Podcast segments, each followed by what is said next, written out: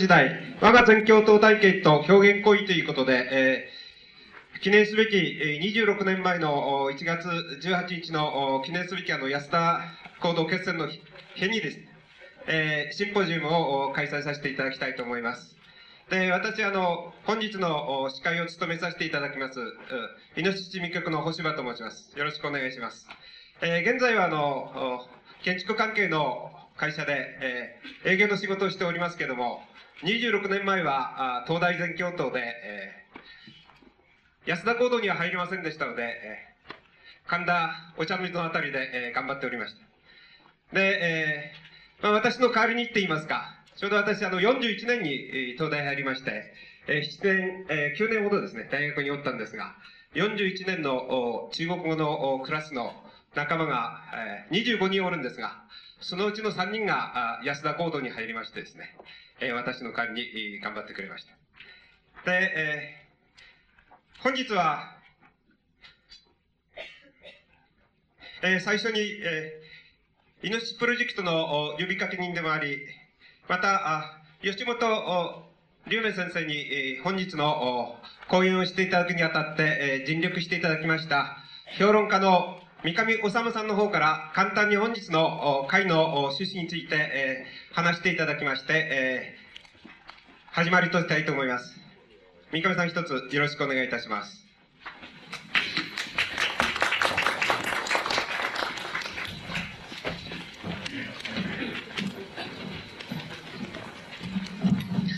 えー、あの昨年全京都世代の人たちが中心で、まあ、白書観光といいますか、そういうものをやるんで、呼びかけになってくれという話がありまして、まあ、当時僕はですね、年代的に言いますと、ちょっと全教徒の世代人たち上なんで、できたら遠慮したいと思ってたんですけど、たまたま中大全中等の人が、名前を悪がいないということで、名前だけならいいよということでなっちゃったんですけど、まあ、あの、そういういきさつはともかくとして、あの、全教頭というのは、運動体とや名称で様々に言われますけれども、実際のところ言うと、それぞれ一人一人がいろんなイメージを抱いて、で、結局、まだ本当の意味で自分が、あの当時何を考えて、どういう目的で、どういうことを実現したかったのかっていうのが、まだ未完のままに抱えているような課題であるというようなところがありまして、で、自分もまあ、そういうことを抱えまして、抱えているところがありまして、何らかの形で、そういう契機を議論できる一端になればいいなというふうに思って参加させていただきました。それで、まあ、あの、こういう集会、皆さんも慣れてるといろいろ思いますが、あの、集会とかいろんなことやりますとね、主催者の人も、それから、あの、まあ、それに何らかの形で加わる人もですね、その集会にはどんな意味があるのかとか、どんなあの目的でやってるのか、いろんなことをですね、まあ、あの、なんて言いましょうか、周りから強制されるというか、そしてついつい、まあ、本当に自分は思ってない目的のことを言ってしまって、本来自分たちが考えていることと違うことになってしまうということが多々あるんですね。ですから、僕らは全教徒運動全体がまだそういうふうにして、本当の意味で自分たちが考えたことと、周りからその運動の意味を強制されていってしまったことの間に食い違ってしまったものを抱えているというような体験がありますから、こういうプロジェクトを組むときには、あの、主催者の皆さんも大変でしょうし、前の皆さんも大変でしょうけど、やはり、あの、こういう運動に何か目的があるのか、意味があるのか、というようなことはあまり考えないで、気楽に、あの、やってほしい。で、やはり、何らかの形で、あの、まあ、議論する場が設けられれば、それでよしって、これが、ここから何らかのいろんなプロジェクト、いろんな議論の中から何かが生まれれば、それはそれでよし。生まれなか、生まれなければ生まれないで、それはそれでよし。という形のですね、まあ、広いスタンスでって言いましょうか、ゆっくりしたスタンスで、ゆっくり物事をそういうふうに検討していくっていう意味合いのことを考えてほしい。で、僕は、あの、全教世代の人たちより少し年上ですから、まあ、老婆しながら見見守ってるって言ったらおかしいですけど、自分も加わってるわけですけど、できれば、あまりそういうものに、あの、こだわらないでゆっくりやるよというようなことをですね、まあ、できたらいつも声をかけたいと思っています。まあ、今日は、あの、全教徒世代の人たちに一番影響を与えた吉本さんの講演、あるいはまだその後の世代たちのシンポジウム等々あると思いますが、そこから何を得ていくかは皆さん個人個人の問題だと思いますが、ゆっくり最後まで、あの、この集会を盛り上げてください。以上です。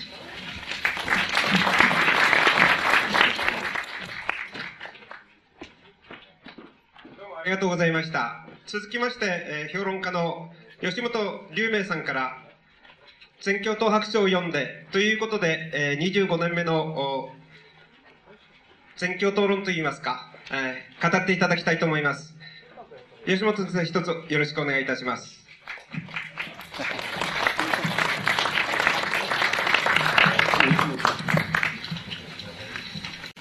えー、全全教頭白書を読んでっていうのは今日与えられたテーマなんです。で、あの、僕、読ませていただいて、結局僕、えっ、と、一等最初のところに72項目のうち、まあ、45項目だけ挙げたと、そういうことと、それから回答者、回答が526あったのに、まあ、その256からピックアップしたっていうことが書いてありました。で、僕は読んで一番関心を持ったそのアンケートっていうのに関心を持ちまして、それでアンケートを、まあ、全部でいろんなことが言いたいわけなんですけども、特に、まあ、僕が、あの、表、あの、現在関心を持っていることと、その、回答している項目、あるいは設定されている項目とは、なんて言ったらいいんでしょう、その、クロスするところでって言いましょうか。あの、クロスするところを、あの、あのピックアップアップしまして、そこを、あの、丁寧に、割に丁寧に読んで、あの、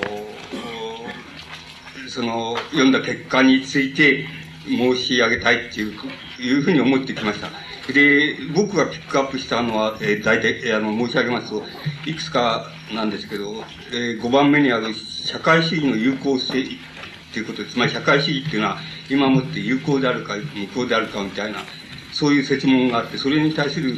あの、答えがあった。それはとても関心を持ちましたので、それを挙げました。それから、えっ、ー、と、元活動家だった人の沈黙っていうのをどういうふうに考えるかっていうことも僕は関心がありましたので、それもああの、えー、割に丁寧に読みました。だから、後で感想を申し上げます。で、えっ、ー、と、当面の重要課題っていうのは何であるかっていう項目が16番目にありましたけども、それも僕は大変どういう答えが出てくるのかっていうのは関心を持ちました。で、それも、あの、僕の関心で、あの、こう、割に丁寧に、こう、一つ一つこの性を書きながら、何個何個っていうふうにやって、あの、大体、あの、傾向は全部、あの、見たっていうふうにつもりで。それについても、あの、申し上げたいと思います。それからもう、そしたら42番目に、あの、外国人労働者を受け入れるっていうことについてどう思うかっていう項目がありまして、それも、まあ、僕は、ね、関心のある項目でしたので、それもピックアップして、皆さんの、回答の結果っていうのは、あの、割に丁寧に、あの、数えてみました。で、もう一つは43番目に何か自主的な活動をしてるかっていうことに、こともちょっと僕は興味を持ちましたので、あの、その項目もあの、あげ、あげました。それからもう一つは、あの、えー、っと、労働組合の必要性っていうのは、あの、に対して必要性と思うかどうかっていう、あの、説問があって、それに対する答えが、あの、ありました。これは、えっ、ー、と、えー、あの、びっくりしたことの一つです。あの、い、い、いびっくりしたなっていう、あの、いうことは、これも感想を後で申し上げます。それから、あとは憲法ですけど、憲法を、あの、に対してどう思うかって、えー、それはもう堅持するとか、今のままでいいとか、あの、変えた方がいいっていうのにも二つありまして、あの、改正して、その、今、自衛隊みたいなのを合憲にした方がいいっていう、つまり国軍にした方がいいっていう意味の改正もありますし、別、もう一つの改正は、あの、えっ、ー、と、大体天皇制、え、天皇は、えー、国民党の象徴だっていうのは、そういうので削っちゃった方がいいっていう、あの、そういう意味の改正っていうのも、あの、少数ありましその積極的、消極的、両方の改正のが少数ありました。でも、大分は維持した方がいいとか、堅持した方がいいっていうふうに言っておりますけど、これについても僕の感想を申し上げたいと思います。それから、もう一つ安保条約はどう、についてどう思うか。これは廃棄する、した方がいいっていうのは圧倒的に多いように思いました。で、これについても僕の感想を申し上げます。から、自衛隊はどうし、ど自衛隊についてどう思うかっていう、あの、説問なんですけど、これはあの、えっ、ー、と、あの、あんまり意外じゃなくて、あの、えー、ないくて、あの、これはあの、意外じゃないっていうことについて、あの、僕の感想を申し上げたいと思います。それから、最後に国連というものに対して、その、どう、今の国連に対して、対する安全保障の機能っていうのをどう思うかっていうことと、国連理事国入りっていうのに対して賛成であるかどうかっていうことの問いがあって、それもあの、僕は、あの、関心を向けましたので、その項目に挙げておきました。で、これも後で、あの、感想を申し上げたいっていうふうに思います。で、まあ、あの、最初の、えー、社会主義の有効性っていうことをどう思うかっていうふうな質問に対する回答っていうのは、あの、僕があの、えー、調べたって言いますかか、数えた範囲内で言いますと、ほぼ、あの、それは有効性はもうなくなったっていう考え方と、それから有効性があるっていう考え方とが、ほぼ同す、同じくらいありまし、あるっていうふうに思いました。それで、あの、やや、まあ、あの、まだいまだに有効性があるっていう考え方が、あの、やや多いでもほとんど同じ数だっていうのがあの結果でした。これは、あの、ちっとも予想外でも何でもないんですけど、これ、あの、これについて僕の考え方がどうなのかっていうのを、あの、申し上げてみたいと思います。で、あの、僕は、あの、社会主義っていうのに対して、もともと、あの、ある時期に一生懸命考えたことがありまして、そういったもんですから、僕にはまあはっきりしたイメージがございます。で、僕のイメージを非常に簡単に申し上げますと、その、三つありまして、一つ、社会主義はその、僕の考え方ではその三つのイメージが達成されれば社会主義の、は成立する。それからまたそれ、それ、その一項目かけても社会主義にはならんよっていうことと、それから、あの、大体これ以上の項目はもちろんあるわけだけど、最小限これだけの項目があれば十分っていう、社会主義っていう概念を作れるっていうふう考え方をあの、そういうのを僕は、あの、僕なりに考えました。それは、え申し上げてみますと、一つは、あの、順序はどうでもいいんですけど、一つは国軍を持たないことです。つまり、あの、国家の軍隊を持たないことです。もっとよく、あの、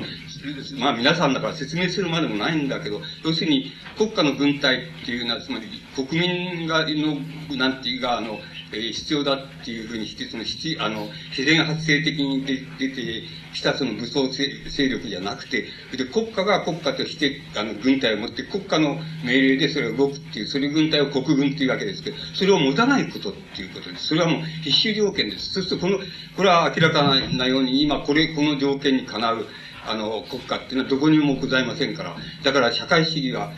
ないっていうのが僕の考え方です。あの、これは今考えたわけじゃなくて、またソ連共産党が国家権力から脱落したから考えたわけじゃなくて、もっとずっと前から僕はそういう考え方を持ってます。だから、社会主義っていうのはないっていうふうに思ってました。それで、それが第一の条件です。それから、もう一つは、あの、国家を、国家の、つまり、えー、政治革命つまり大衆の権力になって、でも、あの、すぐに国家は解体しなきゃダメだっていうこと、直ちに解体に向かわなきゃダメだっていう、それは社会主義とは言えない。で、直ちに解体に向かうっていうことは、まあ、諸般の情勢上不可能であるっていう場合には、あの、今もまあ多分不可能であるっていうことに該当すると思うんですけど、その場合には国家を、あの、半分だけ開けっていう、開けばいいっていうのが僕の考え方。つまり、過渡的には国家を開けばいいっていうこと。で、国家を開くっていうのはどういうことかというと、あの、国家が、要するに国家っていう、まあ、この場合は、えー、と、解説するまでもないことですけど、あの、政府っていうふうにお考えくださればよくて、政府が、あの、国民大衆に対して、あの、いつでもあの、国民大衆の、あの、リコールがあれば、つまり、過半数が、あの、過半数のリコールがあれば、あの、国家、あの、国家は変わんなきゃいけない。つまり政府は変わんなきゃいけないっていう項目があれば、あの、国家は半分開くことになる、開いてることと同じことになるっていうのが僕の考え方です。えっ、ー、と、だから、その項目を例えば、えー、何でもいいんですけど、憲法なら憲法でもいいんですけど、その中に、つまり国民のリコール権、つまり過半数の例えば署名を集めて、それで、えー、国民の直接投票、直接無記名投票で、で、過半数を秘めたら国家変わんなきゃいけないっていう、そういう項目を、あの、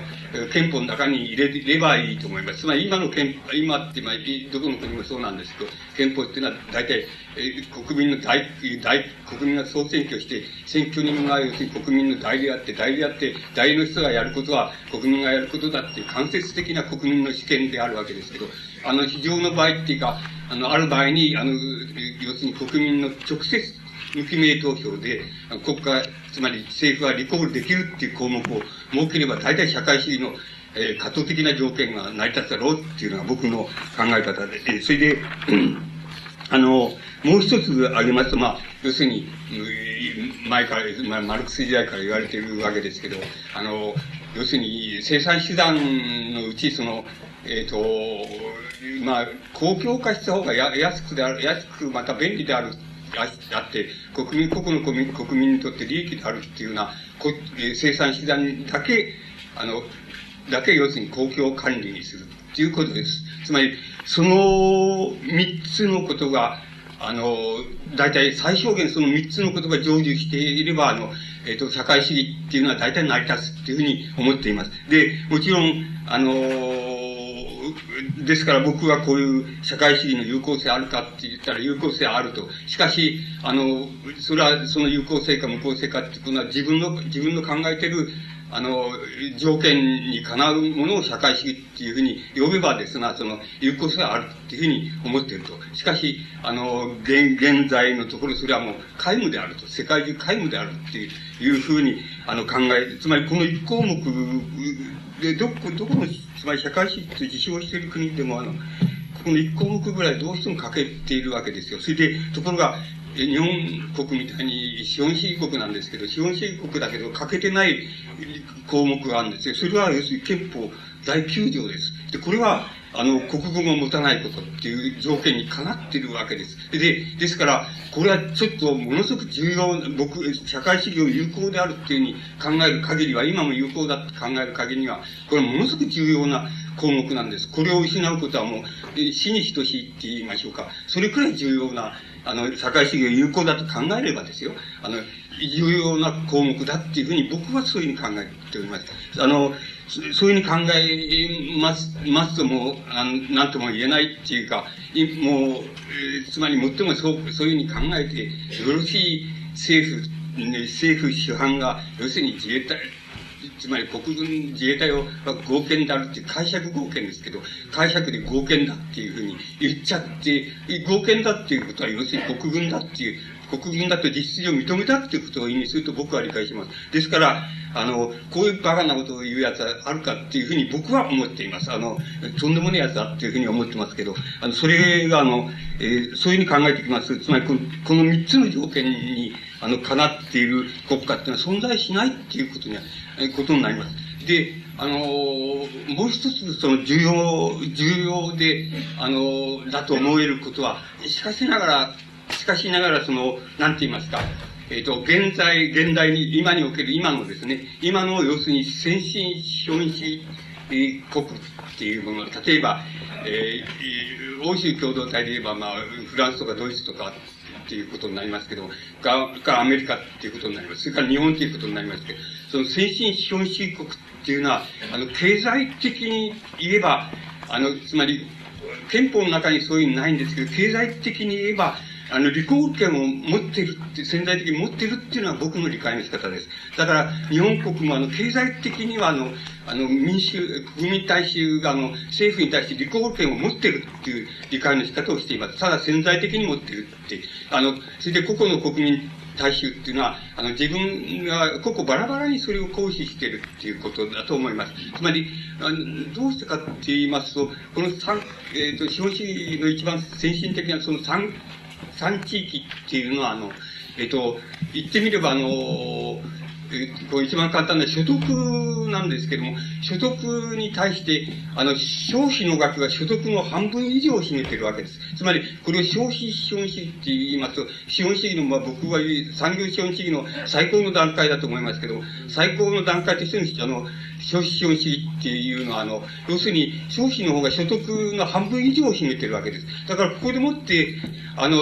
例えばその中のまた半分以上を占めているその選択的な消費って言いますか、つまり選んで使える消費っていうのを、例えば国、あの国民大使が今でも一斉に半期なら半期、つまり半年なら半年、一年なら一年、一斉にあの使わないっていうふうに一斉に使うのやめようじゃないかって言えば、政府は潰れてしまいます。どんな政府でも潰れます。あの、潰れてしまいます。それは経済規模がだいたい2分の1から4分の3ぐらいまで減っちゃいますから、そんなのに耐える政府なんかありません。誰がやったってありませんから、それは潰れてしまいます。つまり、あの、一斉にやれば、それだけの実力はあるんですよっていうのが、あの、やっぱり産業、産業段階としてのその消費資本主義っていうのの非常に大きな特質であって、ですから、経済的には潜在的に、あの、国民大衆っていうのは利口権を持ってるっていうふうに僕は思っています。つまりその考え方から言いますと、要するに現在の政府っていうのは例えばあるでしょう。つまり人民、人民自社連合政府とか、また知らない新政党っていう、えー、中中心の政府とかっていろいろあるわけで、まあ、あるわけで変わり映えしなくあるわけですけど、その変わり映えしないのは、あって、その、う、う、うおうさおって言いますか、その、だ、だ、チロールみたいな風にして右往左往してるわけですけど、それは、あの、自分たちが今、その勢力争いをしてたり、その、統合したりなんかしてるから、あの、そのタッチロールになっちゃうんだっていうふうに、もう政治家は思ってるかもしれないけど、僕はそう思ってないですね。潜在的な、あの、リコール権が民衆の中、経済的には民衆の中にあるっていうことを踏まえない限りは、あの、絶対、タッチロール以外のことはしないだろうっていうふうに僕は思います。つまり、ここのくらい、僕はあの、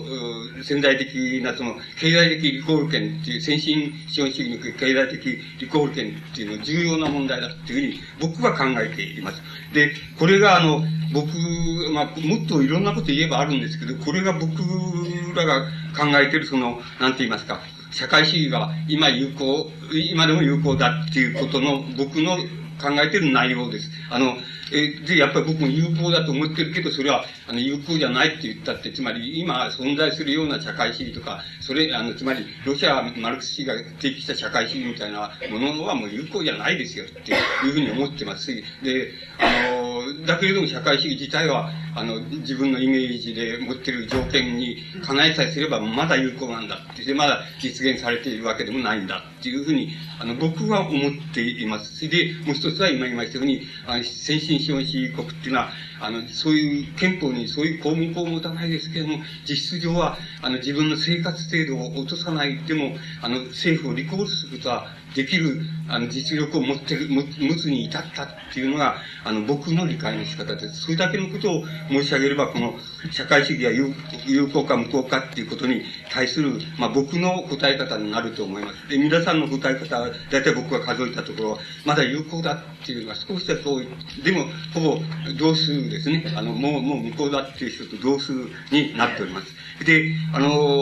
ー、それがあの僕のあのコメントっていうことになります。から、で次に行きますと、あの、当面の最重要課題は何かっていうことで、あの、個々に拾ってみますとね、もう、二十数数項目それぞれで挙げられるわけです。しかし、それ、そういう挙げ方をしないで、あの、私的なこと、つまり個人的なこと、家庭的なこととか、個人的なこと、職業のこととか、勉強のこととか、そういう個人的なことか、それとも、あの、なんて言いますか、えっ、ー、と、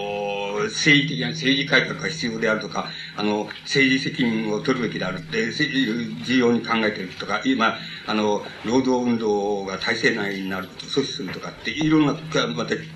救助改悪が阻止するんだとか、いろんなこう、それが当面の課題だって、最重要課題だと考えておられるとか、いろいろ数、二十数項目になるんですけども、個人的なことに、あの、えー、当面の最重要課題っていうのを持ってるか、あの、それとも公共的なこと、まあ、政治社会ともに含めて公共的なことを持ってるかというふうに考えますと、個人的なことに持ってる、えー、あの、回答が圧倒的に多いです。つまり、これは、えっ、ー、と、いろんなことあります。あの、老、後の、幸福のことを考えているととか、あの、家庭の平穏な生活を考えているとか、あの、子供を育てることが大切だと考えているっていうようなことから始まって、あの、結婚問題とか、えっ、ー、と、職業的なこととかっていうのを考えて、まあ、つまり、私、自分の、自分と自分の身の回りのことって言いますか、それが重要、当面の最緊急重要課題だっていうふうにいう回答が圧倒的に多いっていうことです。で、これは、うん、僕は、あの、決して悪い、非常にいいことだっていうふうに僕は考えています。だけど、いいことだと考えても、考えたとしても、えっと、まだ、まだ足りないって言ったらおかしいんですけど、あの、この、えー、アンケートの、アンケートの場所っていうのは、立場っていうのはありますけど、アンケートの場所がね、やっぱり公共的なところを、あの、主体にして、アンケートを出しているんですよ。ですから、そこから見ていきますと、あの、とても回答としては大変いいんで、個人的な家庭のこととか、自分のこととか、そういうことが重要なんだ、それが一番重要なんだって答えは、大変僕はいいと思う、思ってるわけですけども、そのいいというのの、もう少しも、あの、注文があって、もっと言えば、その、あんまり公共的なところから、それを、そこの、なんて言いますか、問いを発しない方、発しないでくれたらなおいいなっていうふうに思うわけです。つまり、あの、こう、こういうふうに、こういう、こういう、あの、なんて言いますか、アンケートの説問の仕方っていうのの中には、無意識のうちに、あの、公共的なことは、あるいは社会的なこととか、公共的なことは、えっ、ー、と、重要であって、それ、それから沈黙してしまうとか、それ、あの、あるいは個人的なことが最重要課題だっていうことは、あの、いうことは、それから見ると、やっぱり、あの、ちょっと、こう、なんて言いますか、情けないことなんだっていうような観点が無意識のうちにあるように思います。あるような気がするんです。しかし、僕だったら全然反対に考えます。つまり、あの、その、なんて言いますか、あの、か家のこととか職業のこととか自分のこととか勉強のこととかっていうふうに考える考え方っていう視点からやっぱり公共的なこととか政治的なことっていうのを考えるっていう考え方をあの視点考え方の視点を変える変えるだろうと思います。あるいは変えていると思います。僕自身は。だからあのこあのこのこの考え方はあの、説問としても、あの、回答としてもなかなか僕は好きな回答の出方をしているっていうふうに僕には思いますけども、しかしそれでも、あの、まだなんとなく工業的なことを、あの、やめちゃったっていうのはどういうわけだみたいな、そういう説問が、とのが無意識のうちにどっかにあってっていうふうに思えるわけです。で僕はそれは、あの、やめた方がいいって思うわけです。つまりそういう発想っていうのは、やめた方がいいっていう、その発想をやってるとね、どうしてもね、その発想でいく限り、どうしてもあの、俺は、その、なんて言いますか、大衆の前衛であって、で、みんなついてこいみたいな。で、俺は啓蒙してやるんだ。っていうね、その、その勢力にかなわないんですよ。この、この観点がある限り。そうじゃない、ないんです。それじゃなくて、私のこと、自分のこと、それから子供のこと、それ家庭のことは大切なんだっていう、それ、それが最緊急課題なんだっていう観点を、なんかあの、根本に据えないと、あるいは基盤に据えて、それで政治的なこと、それから、あの、社会的な、公共的なことっていうのを考える、考え方を、に転倒しないと、絶対勝てないんですよ。あの、あの、ダメなんですよ。つまりそれはもう試験済みだっていうことの、ロシアで試験済みなんだっていうふうに思います、僕には。だからその考え方はダメだっていうふうに思いますから、僕はやっぱり違う、回答は大変面白くて、あの、僕はいいなと思ったんです。あの、思ったけれども、しかし、あの、その回答の場所、あ、いや、あの、説問の場所っていうのは、ちょっと、僕だったらもっと徹底的には、みんな、説問、説明、説問の場所を取るなっていうふうに、僕はそういう感想を持ちました。そうじゃないとね、あの、なんていうのかな、つまり、あのみんなヤクザの、ヤクザ、何々組から抜けたらお前指詰めろっていうのと同じになっちゃうんですよ。それで、あの、それをやめたやつは悪いやつだっていうふうになのと同じになっちゃうんで、そういうやつは今でもいっぱいいますけどね、僕はダメだと思います。それは終わったっていうふうに思ってます。それこそ社会主義、それを社会主義っていうのは終わったっていうふうに僕は思ってますから、あの、それはちょっとその、しょうがないんですね。つまり、あらゆる組織っていうのは、あるいは公共的なものっていうのは、全部入り方と、それからやめ方っていうのがちゃんとしないと、やめ方の経路っていうのはちゃんとしないとね、どうしてもヤクザの足抜けと同じ、同じあの観点になって、それをうまい言葉で言うか、そうじゃないとヤクザみたいに、あの、率直にお前呼びつめろっていう、言うか、どっちから、どっちでも同じなんですよ。その、つまり同じ方なんですよ。だそれは、やっぱり僕は徹底した方がいいんじゃないかっていうのが僕の感想です。しかしこの回答の仕方を見ますと、やっぱり個人的なことが重要だって言ってる人が圧倒的に多いいわけです。で、もし、このこれに答えなかった人はきっとなおさらそうなんじゃないかなっていうふうに僕は理解します。あの、ですから、あの、これは大変、こう、あの、全共闘っていうのの運動が、例えば、初めてあの、つまり、大げさなこと言うと、世界のその、そういう社会政治運動史の中で初めてそういうルールって言いますか、無意識のルールを確立したっていうてもいいくらい、あの、そうなんです。つまり自分が、あの、人それぞれだから、要するに、人それぞれだから、あの、どういう場所でどういうふうにしてたっていいんじゃないのっていうのと、あの、そこで何かしてるかもしれないじゃないですかっていうのが最も多いわけです、回答として。それは誠に見事な回答であって、あの、僕はそう思います。つまり、これは、あの、初めてこういう、あの、まあ、ルールとは言えないルールっていうのを初めて全共闘のあれが確立したっていうふうに、僕自身はそういう理解の仕方をします。ですから、これ大変いいことだっていうふうにあの思います。でも、もっと徹底的にやった方が、徹底的にやって意識化して徹底的に、その、はっきりさせた方がいいっていうふうに、僕はそういうふうに、あそういう感想を持ちました。でも、これは非常にいいいいなっていうふうに思ったことの、あの、一つです。それで、えー、それから、それはあの、その前の元活動家の人が沈黙しているのはどう思うかっていうことに対するあの回答も同じことです。今の最重要課題っていうのと、まあ、関連するわけですけども、同じことでなかなかなかの見事なあの肯定の仕方と、それから見事な、あの、いい、それぞれの人だから、それぞれの社会の場面だから、それぞれでいいんじゃないのっていう回答が圧倒的に多い多いので、否定的回答っていうのは非常に少ないです。あの、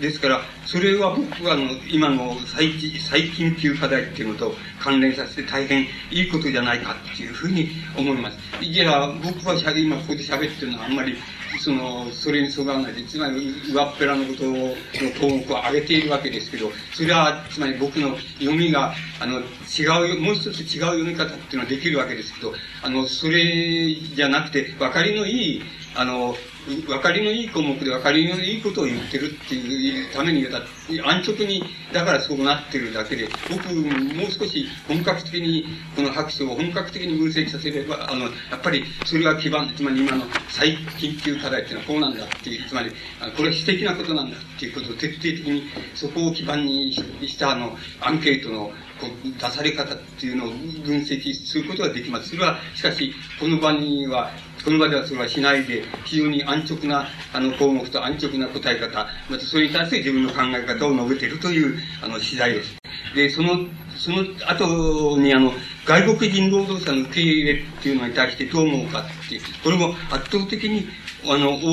多くが、まあ、多少条件付きっていうことが、の人もおりますけども、あの、受け入れるべきだっていう、あの、回答をしております。で、あのー受け入れるべきじゃないっていう回答は、これは皆無に等しいわけです。あの、えー、そのニュアンスとしてはそういうニュアンスありましたけれども、まあ、はっきりとそう言ってなん皆無に近いので、これはやっぱり僕なんかももう、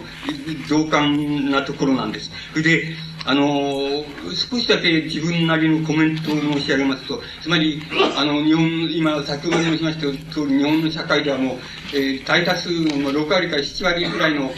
労働者っていうのは、全部、つまり、第三次産業と言いますか、そこのところに移っちゃったから、あの、本当の昔流の、あの、こう、昔流の筋肉労働運動っていうがもう専門だっていうのが、いう労働者ってのは非常に少なくなっちゃってるわけです。そうすると、その場面に対して、あの、やっぱり外国人労働者っていうのが、あの、入ってきて、それを補ってる。っていく、いく人を補っていく、いるっていうのが、まあ、あの、現状に近いでしょうし、またこれから、あの、それはもっと多くなるだろうなっていう、あの、気がするんです。です、そうすると、一番まあ、筋肉労働で一番きつい労働で、その、その割には、あの、給料は少ない、所得は少ないっていうことを担当するのは、あの、なんて言いますか、この外国人労働者、特にあの、東南アジアとか中近東とか、そういうとこから来た労働者が担当するっていう形に、現になっているわけですし、もっと今よりもなるかもしれないっていう、あの、気がします。そ、これはなんか一種、先進国の、先進経済国のその仕組みみたいなもので、あの、どこでもきっとそういうふうになっているような気がするんです。で、これに、あの、対して、あの、どう言ったらいいんでしょう。どう、どうやったら、なんて言いますか、あの、と、まあ、あの、言ってみれば、あの、非常に真っ当な意味の、妥当な意味での投下交換って言いましょうか。つまり、10日な対象っていうのは払えるかっていうことになるわけです。そうすると、まあ、今の外国人労働者、給料が少なくても、例えば日本の為替レートで日本の、あれのが高いもんだから、格段に高いもんだから、少ない金だって、家境に送れば、あの、故郷に送れば、それは十分、こちらの一日分が、向こうの一日働いた分が一つ、それで一月みんなが食べられるみたいなくらいの格差があるから、それ今、文句言わないで、あの、一番下働きの肉体労働してるわけですけれども、あの、これ文句言い出したらっていうことじゃないんですけど、言い出しても言い出さなくてもそうなんですけども、あの、どういうふうにきちっとする場合に、どういうふうに受け入れたらいいのかっていうことの問題っていうのを、まあ、もちろんこれは、政治家及び為政者の、あの、やるべきことだって、我々が言うべきこと、あの、我々に何の責任もないですし、あの、やるべきことでも何でもないんですけども、あの、ただ、その、あの、要するに、何て言いますか、あの、非常に主要、あの、主要なその、なんて言いますか、あの、筋っていうのは非常に僕は、僕は僕なりにはっきりしてると思うんです。つまりそれは、あの、まあ、一種の、なんて言いますか、我々にも老齢年金とか、あの、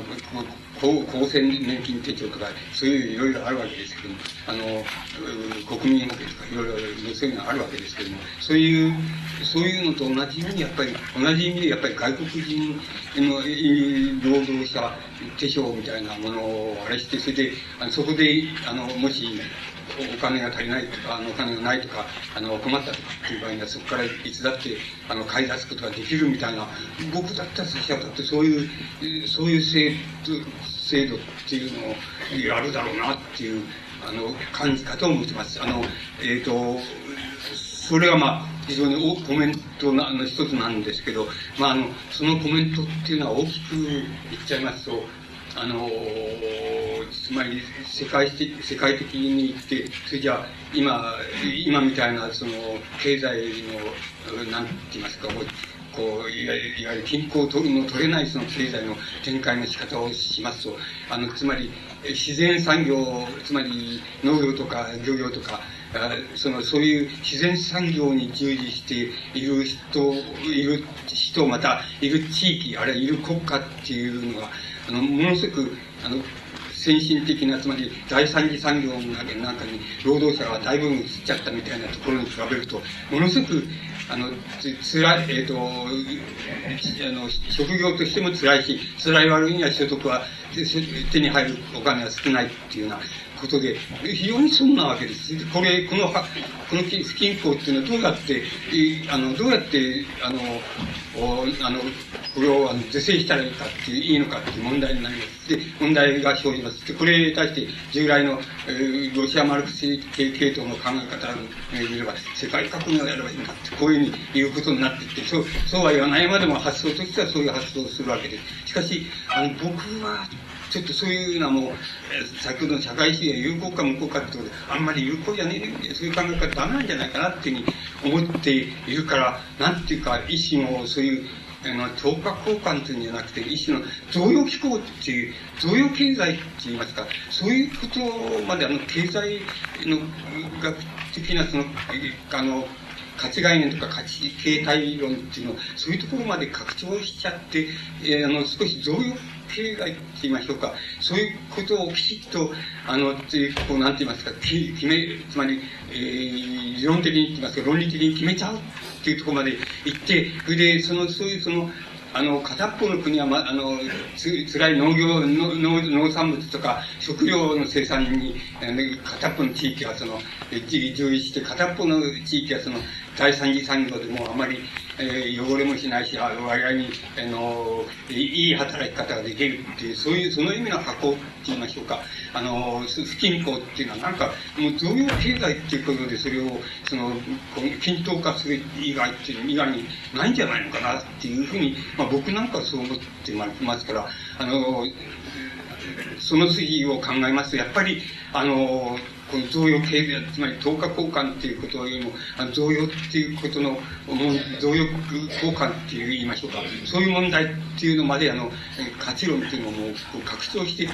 て、で、きちっとそれを、あの、きちっとしちゃわないとダメなんじゃないかなっていうふうに、あの僕だな、そういうふうに考えています。つまり、あの、それ以外のやり方っていうのは、まず、ダメなんじゃないかなっていうのが僕のおおよそ、つまり、そういう以外のやり方の、えっ、と、社会主義っていうのはダメなんじゃないかなっていうふうに、およそそういうふうに思っていまして、で、現在考えられる限りは、その、そういう贈与形態っていうことで、あの、そのスキップを是正するみたいな、不平等を是正するって言うんですけど、そういうことをあのきちっとやら考えないとダメなんじゃ、あのやらないとダメなんじゃないかなっていうふうに、あの僕はそういうあの、理解の仕方を、あの、主な筋っていうふうに考えています。だから、自分らの関心事って言いますか、あの、経済的な関心事っていうのは、やっぱり、あの、そこら辺のところに行って、あの、そこら辺の問題の一つとして、あの、外国人労働者の問題、経営の問題があるんだっていうふうに、僕自身はそういうふうに、あの、考えて、自分は、あの、そういうことについてちょっと、あの、理論的に言ったらおかしいですけど、自分の、あの、できる場所で、その、自分なりに考えていきたいっていうふうに、まあ僕はそういうふうに考えて、あの、いるわけです。で、あの、僕にとってやっぱり外国人労働者の問題っていうのは、重要な問題で、あの、これは一国だけの問題じゃなくて、世界的、世界的な意味で、これから、あの、重要な問題、つまり、えー、還元すればもう増用経済の問題になるんじゃないかっていうふうに、およそ検討をつけているっていうことです。それから、えっ、ー、と、あと実質的活動をしているかっていう、あの、説問に対しては、あの、しているっていうのと、まあ、時々しているっていうのとしてないっていうのを、あの、取ってみますと、大体、あの、大体やっぱり同じぐらいです。半数ぐらいですけど、あの、してる、してますよっていう方が、やや、あの、多い、つまり市民運動とか、あの、専門職の運動、つまり例えば、えー、衛生とか医療とかっていうことはそうですけど、そういう運動をしてますよっていうふうに、あの、の回答の方が、あの、少し、あの、多い、あの、少し多くなっています。でも、ほぼ半数です。で、やっぱりこれは、あなかなか立派なもんですなっていうのが僕の感想です。で、あの、できる、できるならばって、あの、やっぱり、あの、こう、あの、大、第三次産業向けのって言いますか、あの、教育とか娯楽とか、あの、衛生とかというような、あの、あれ芸術活動でもいいんですけど、そういうことに、あの、力点が、あの、入った方がいいんじゃないかなっていうふうに思います。それから、あの、生産問、生産問題の中に介入していくと、市民運動っていうのはしばしば、あのー、なんて言いますか、しばしば間違ってること、間違ってるところがあると思います。これはもう、僕はもう散々からエコロジス喧嘩してきたんですけども、間違ってことがあると思います。あのー、ですから、あの、そうじゃなくて、第三次的な産業、あるいは、えー、あの、そういうところに重点を置くっていう方がいいんじゃないかなっていうのは、もう僕の漠然との感想です。はい。あの、それから、労働組合の必要性いうのですけど、これはもう非常に僕はびっくりして、かつ、あの、いやっていうさすさすがだなっていうのはおかしいですけど、あの、いや、これは、ほとんどいらねえっていうやつは、ほとんど、ほとんどゼもうゼロに近いわけです。で、ほとんどは必要であるっていうふうに言ってるわけです。で、あの、僕、それはちょっと感心したっていうか、あの、感心したところです。あの、非常に感心しました。それで、えー、ただ、要するに、僕が、あの、極端なコメントをさせてもらいますけど、あの、そうだったらやったらどうですかっていう、労働組合作ったら作って、つまり、今までのような労働組合、つまり、今までの労働組合って今もそうですけど、あの、なんか、運動して熱心な人ほど、なんか政党、政党とその、結合して、したり、政党から使われたり、逆に政党から甘くなったりして、それでやって、それが主体になってやる、あの、労働運動ばっかりですけども、それで全体の労働者のうち23%ぐらいで、あの、組織労働者っていうのは組合を持ってるのは。そしてあと、えー、大体6、7%っていうのは組合なんかいらねえと、あれあっても、あの、そういう魅力がないと思ってるわけです。そうだったら、これだけもう100%に近い回答で必要だって言ってるんだから、もう全然そういうのと関係ない労働組合を作られたらいいと思うんです。それで、それで、僕はあの極端なこと言いますけど、その労働組合は、つまり、正当員だったらもう、クローズショップ制にしてっていうのは、あの、その、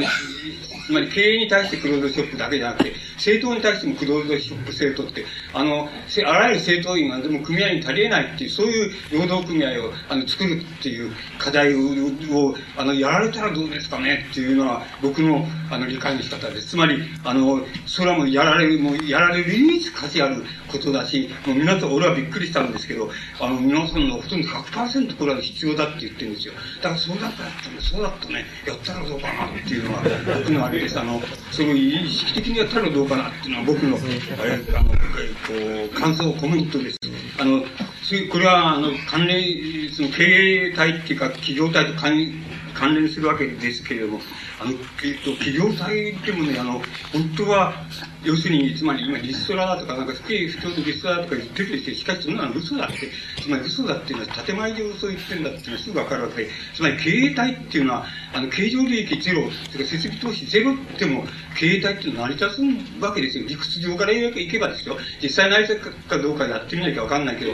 理理論的に言えば、要するに経営体っていうのは、利益ゼロ、それから設備ゼロっていうんだって、1年や2年ならやっていてるんですよ。つまり、あの、ただそれだけだと、それで従業員に給料を払って、それでも成り立つはずだっていうのは、理論的に明らかなことがあって、それだから、冗談じゃないって、つまりリストラだとか、つまり首だとか冗談じゃないですよっていうふうに、いや、本当は言って言っていいわけだけど、建前上そこまでの危険っていうのを、あの、経営者っていうのは、あの、犯さないっていう建前になってますけど、先ほど言いましたように、あの、経済的リコール権っていうのはすでに大衆のところに、国民大衆の側に潜在的に移ってるわけです。それを本当によく認識したら、やっぱりね、あの、企業体っていうのは、特に企業体の責任者、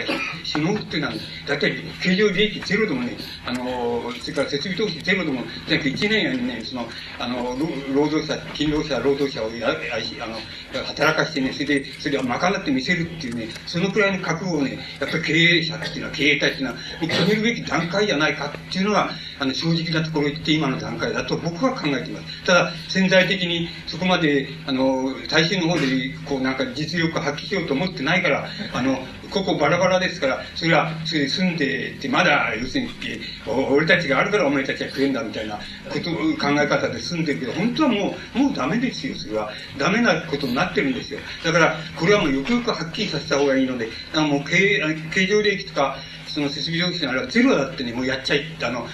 やって、まあ、たくさんの年月はできないですけど、1年や2年なら持つっていうことで、誰もクビにしないし、誰も言及もしないっていうやり方でやってもちゃんとできるはずなんですよ。つまり、だけど、そこまで置かないことを企業体っていうのはしないっていうだけなことです。あの、してないっていうだけのことで、ここのところは、あの、両方ともそうなんで、組合の方だってそうなんで、こんなの、政党選挙の時だけとか、税後の時だけ引き出引き出されて、それでやってるなんて、もう一点のほかであって、あのもう、大体、職場の、なんて言いますか、あの職場におけるその、こうなんか設備、労働者の設備の整え方っていうのは、大体僕らももう、あの、もう五十何年の時にそれは、大体思って、そう思って体験して思ってましたけど、つまりもう、何もやることはないんですよ、そういう意味合いで。そしたらもう、やることないもんだから、あの、まあ、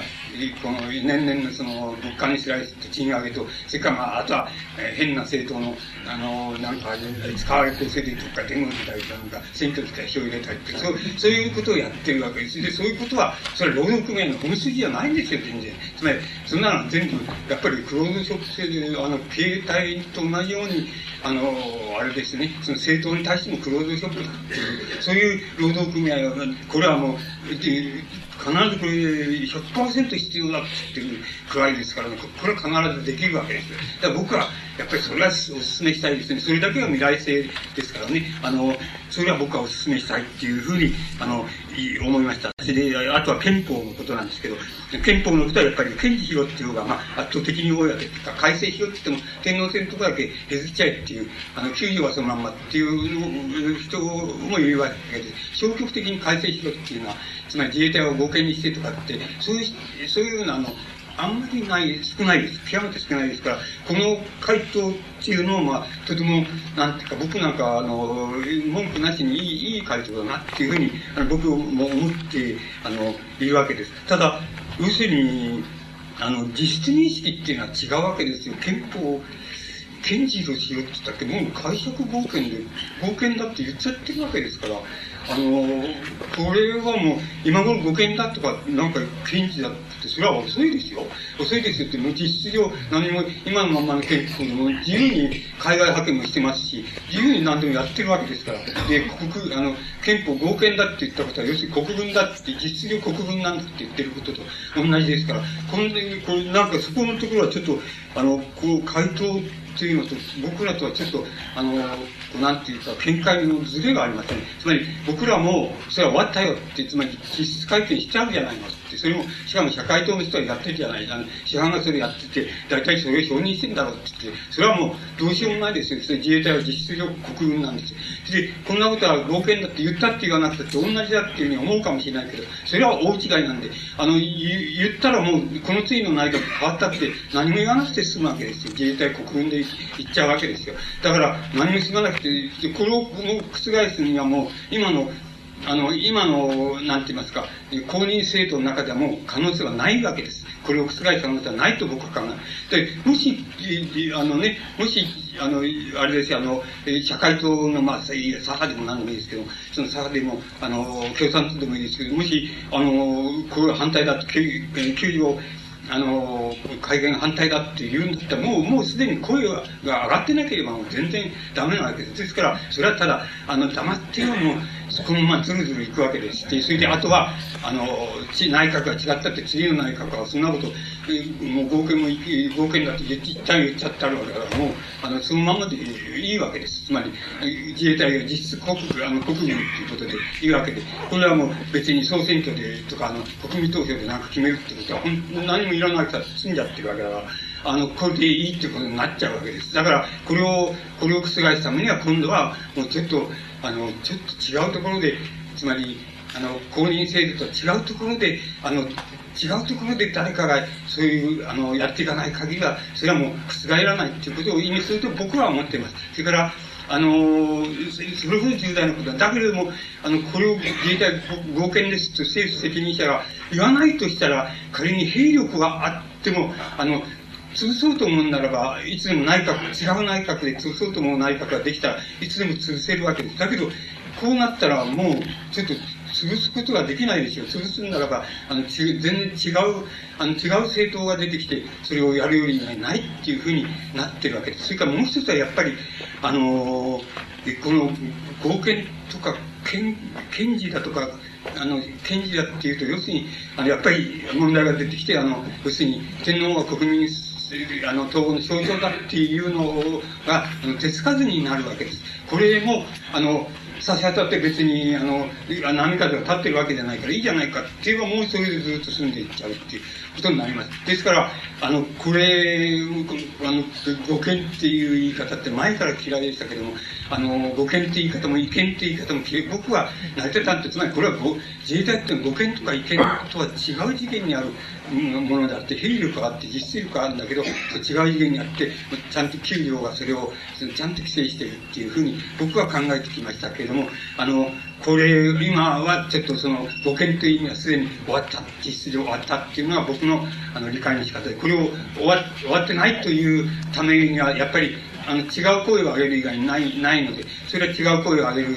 必要が、あの、上げる必要がもうあるわけで、それがなければもう終わったっていうふうに考えるのが、まず妥当な考え方じゃないかなっていうのが僕の考え、考え方です。あの、僕はそういうことについて、あの、書いて、まあ、こうしたら差し当たっていいんじゃないかっていうことも書いた覚えがあります。え、大体、あの、そんなところで、あ、安保条約っていうのは、これ圧倒的にやっぱ破棄するした方がいいっていうのが多いんです。これはもう僕らも、もう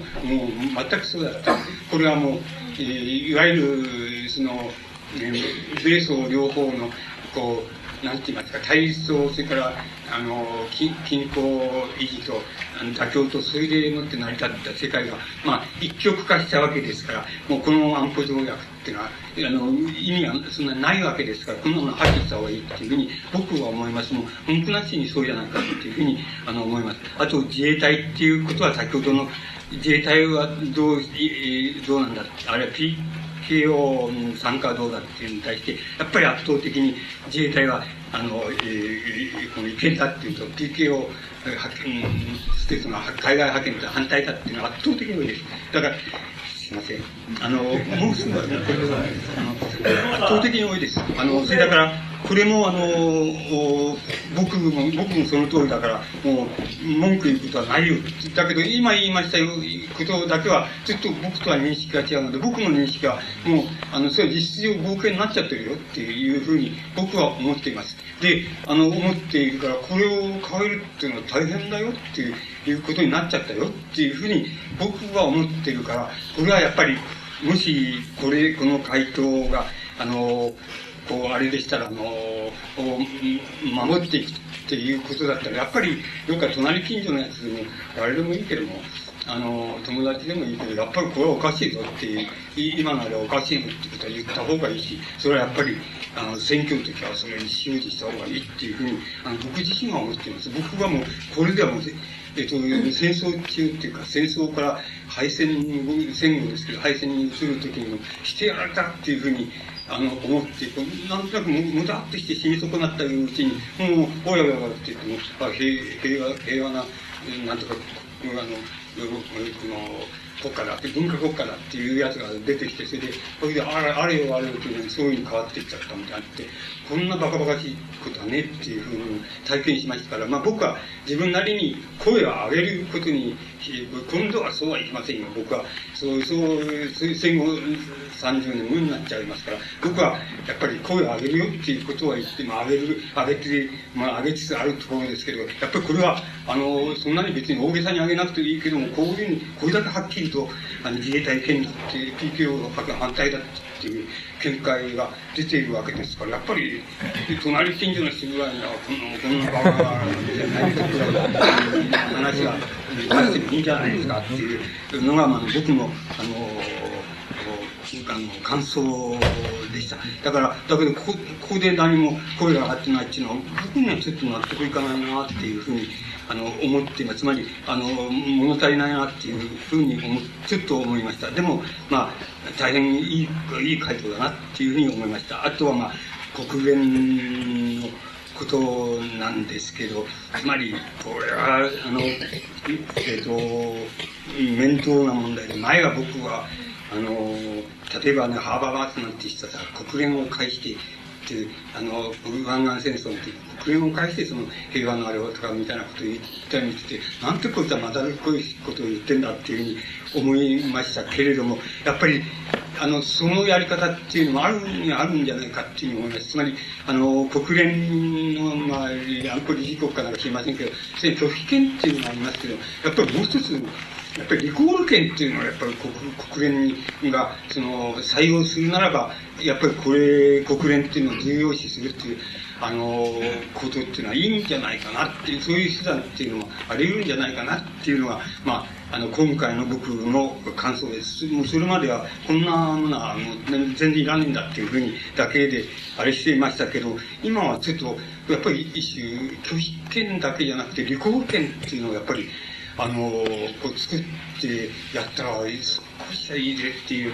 あの、感じ方を持ってるっていうのは、あの、僕の感想です。で、えー、大体僕が関心を持ち、皆さんも関心を持って回答された、で、その関心がクロスしたところの表面的なところは、そこです。あの、そこら辺のところで、あの、い、い、あの、そこら辺の項目で、まあ、今説明した通りだと思います。でも僕もう一つあって、本当はもう一つあって、あの、根本的にはもう一つ白書をもう少し読まないといけないんですけど、読み込まないといけないんですけど、僕は、あの、あの、こう、問いの項目、あの、説問の中に、あの、えっと、離婚したことがあるかとか、結婚してるかとか、子供はどうだとかっていう、あの、説問の項目があって、僕はそこのところが、重要だ。そことかっても重要で、あの、そこをなんか基盤にして、ちょっと、それからこういう今日申し上げたような項目を、そこからこう見見ていくっていう見方っていうのを確立するっていう仕方っていうのが根本的なんじゃないかな根本的なこの白書の読み方なんじゃないかなと思いますけど、まあ今日はそれに、あの、言及することができませんでした。そういうことっていうのはあるんです。例えば、えっと、僕、えっと、書評したから覚え書評に書いて、書いて覚えてるんですけど、あの、中野茂春の戦争中の日記っていうのがあるんですよ。それ読むと、つまり戦争中監視されてるわけですよね。監視されて、保護観察かなんかで監視されてて、もう行いは自由じゃないし、あの、食食うのもその、なんかもう分泌量もあんまりあれしないで、区役所のアルバイトかなんかして食ってるわけですね。面白くなくてしょうがないわけですけど、そこで、あの、中野茂春ががが突っ張ってるわけですけど、そういう中で、あの、何が、あの、何がこの人の、あの、今でも通用する、この人の、なんていうか、あの、根底なんだっていうふうに考えたら、僕は、やっぱり、全部、全部大体削られていって、それで全部、中野市の政治的見解とか、戦後の、えー、こう、日本の声さ、日本共産党、日本の日本の声がいわゆる政治活動みたいな、そんな全部削られていっちゃって、最後に残るのは、なんか戦中日記にありますけど、最後何もできなかった時のことですけど、要するに、あの、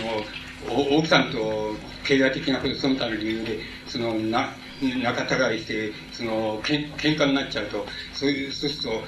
と、なんかあの、俺も、なんか、えっ、と、あの、中山義手ってして文学者なんで、そう、そうだったんですけど、あの、そういうエピソードがあるわけで、俺も、あの、中山義手みたいに、日本刀をやれて、その、うちの女房をその、屋根の上で追い上げてやろうかっていうふうにしたいんだけど、そうもいかねえみたいなことが書いてあるところがあるんですけど、それはものすごく重要、今でも重要だって言いましょうか、今でもなんか非常に生きている、生きている長野市があるの中で、あの、何が一番生きてるのかって、それが生きてるってことになります。あと、イデオロギーで言うならばいろんなもん、文句がいろいろあります。つまり、あの、批判的なこと言えばいろいろありますからね。あの、そこでは大したことないんです。で、だけど、で、これから生きられるかどうかわかんないんですけど、だけどそこはちょっとやっぱり、あの、生きられるんじゃないでしょうか。つまり、あらゆる、あの、ことは何もできなくなった。時に、あの、で、女房と喧嘩してですね、もう尺に立って、よくぞ尺に立ってしまうねっていうんで、もうあれして、で、刀で本当は追っかけるのはして、あれしてやろうと思うんだけど、そうもいかなくてとかいう、書いて、日記に書いてありますけども、そういうのはものすごく生きるわけですよ。もうこうあの、だから、本当はそこまで根底をさらって、この白書を読まないといけないんでしょうけど、まあ、そこまでは読めないで、まあ、言ってみれば、まあ、表面的なことだけだったっていうことになりましたけど、まあ、自分が思っている感想の主なところは、あの、申し上げられたと思います。それで、時間過ぎました。